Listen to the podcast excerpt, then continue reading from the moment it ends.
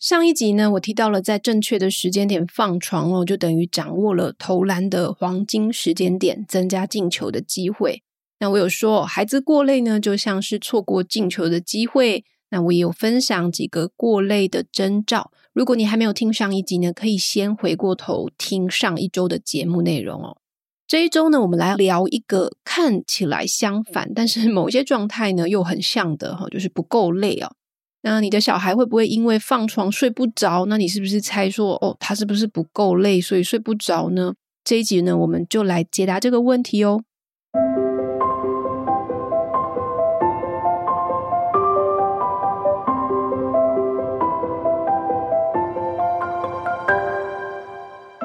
好，怎么去判断小孩子他其实不够累呢？不够累哦，他跟太累，他明明好像是在两个极端哦，在不同的光谱，但是有时候他表现出来的方式却有一点点类似，所以常常让爸爸妈妈我们摸不着头绪，就是想说他到底是太累了，还是我们在不对的时间他还不够累就放床哦？那今天我要来尝试说明两者的不同。那爸爸妈妈也会需要做一点观察哦，因为毕竟每一个小孩还是有一点点不一样。那我们来做判断。第一个呢是小睡太长，清醒时间太短。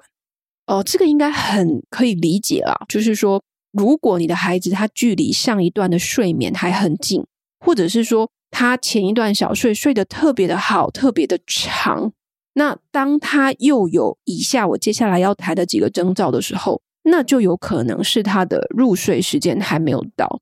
那你要怎么去抓说他不同月龄的清醒时间这一块？我在好眠学院里面有分享哦，因为他必须要谈得比较细一点。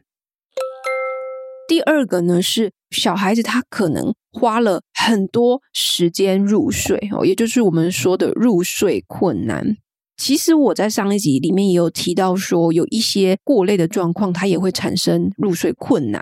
但是他的状态会有一点点不一样哦，但他表现出来的样子都是说，孩子上床后，他花了比平常更久的时间入睡。那我这边来稍微解释一下不够累的状态哦。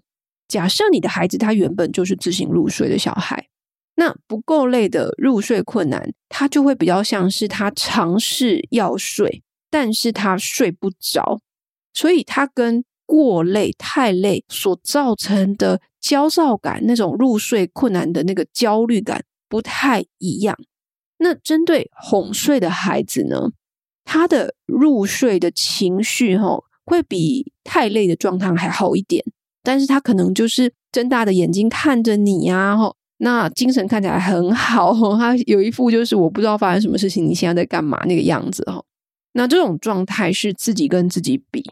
如果说你的小孩平常的焦虑感，我现在讲假假假设是三，就是他的个性就是不是这么容易的，就是比较平静一点啦。哦，那他可能展现的那种方式就会比较缓和一点。但是过累的时候，他那个焦虑的感觉又整个起来哈，所以这个要自己跟自己比哦。如果你的小孩他已经超过一岁，那他是哄睡入睡。陪睡也算哄睡哦，就是只要有大人在旁边都算哦，任何拍睡、陪睡、抱睡那些都算哦。那他的个性比较温和的话，你就会发现你可能会比较不好判断，因为一岁以上的小孩他很常会是有一种他舍不得睡觉，然后他想要多玩一点，想要留你在身边这样子。好，所以这种状况的话呢，就会比较难判断一点。好，入睡困难要怎么界定呢？你可以先参考我们过去在四十五集还有四十七集的时候呢，有分别谈过入睡困难不同月龄的一个界定的方法哈，你可以回过头来听一下。好，第三点呢，就是说孩子他如果语言能力够的话，他有可能他会直接跟你说他不累，他不想睡觉。那我女儿有一个名言呢，哈，她说她的身体哈有防累的设计。嗯，就是他明明看起来已经很想睡了，我会跟他说：“哎，你是不是想睡了？”然后他就会说：“没有，没有，我会防累哦。”他除了防累，他还会防冷，就不想穿外套哦，就是他自己设计的一个 功能。但是我们爸妈毕竟也当过小孩嘛，哦，姜是老的辣哦。我们当然也知道这当中不是像小孩讲的一样啦哦。那因为多数的小孩他其实在想玩的情况，他都会跟你说这句话。其实很少有小孩会跟你说他想睡觉，哦，他很累了，很少哦。所以我们还是得判断一下哈。你可以先问自己几个问题，就是你回过头来看孩子他一整天的睡眠时数是够的吗？他的作息是正确的吗？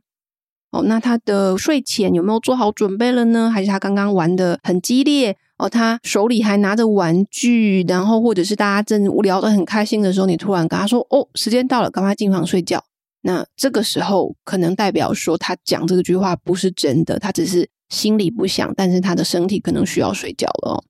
那还有孩子在说这些话的时候，他是睡眼惺忪的讲，哦，很明显你可以看到他想睡了。哦，或者是有一点像我们刚刚上一集提到的过度亢奋、过累的状态来讲哦。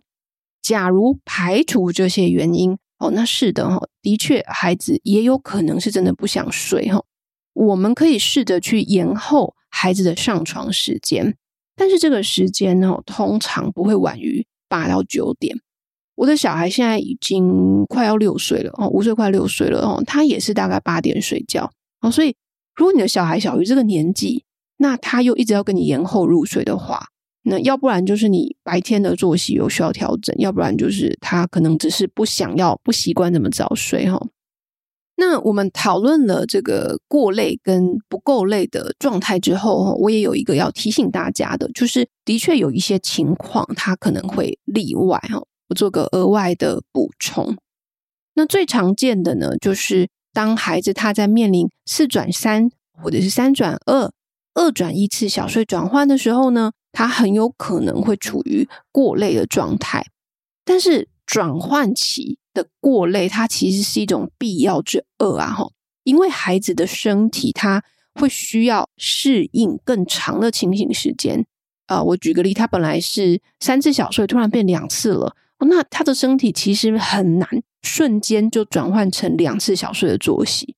哦，那越到后面的二转一，它转换的强度又更大一点，所以这种状况过累的情况又会更常见。但是如果你的小孩其实已经需要做转换了，我们就不能因为这一种转换期引发的过累，再再次带回原本的小睡次数，不然你可能会遇到其他的睡眠问题，你可能会卡关。关于小睡的转换期哦，因为它需要讲解的比较细致哦。所以你可以参考我们四个月到两岁养成好眠宝的课程哦。我在这套课程里面，我有讲解每一个月龄他应该要睡觉的时间点，还有他什么时候应该做转换期，我会很详细的解析哦。转换期它的征兆是什么？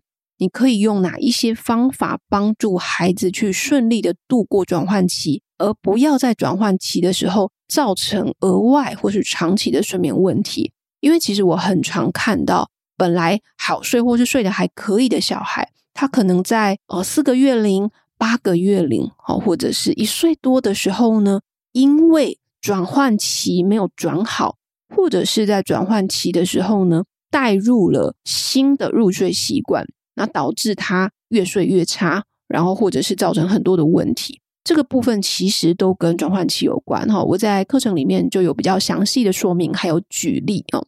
有疑问，你也可以在平台发问，那这会是比较有系统的教学哦。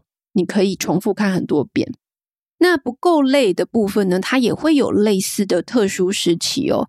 比方说呢，孩子假设他正在经历大动作的发展，或者是感知认知的发展哦，或者是呢，他生活中有一些嗯比较大的变化，比方说。他可能刚进幼儿园，或者是他正在做睡眠训练哦，或者呢是他在戒尿布，那这些都有可能会让孩子出现不够累的征兆，但是不代表孩子真的不需要在这个时候入睡哈，这是一个比较特殊的时期哟。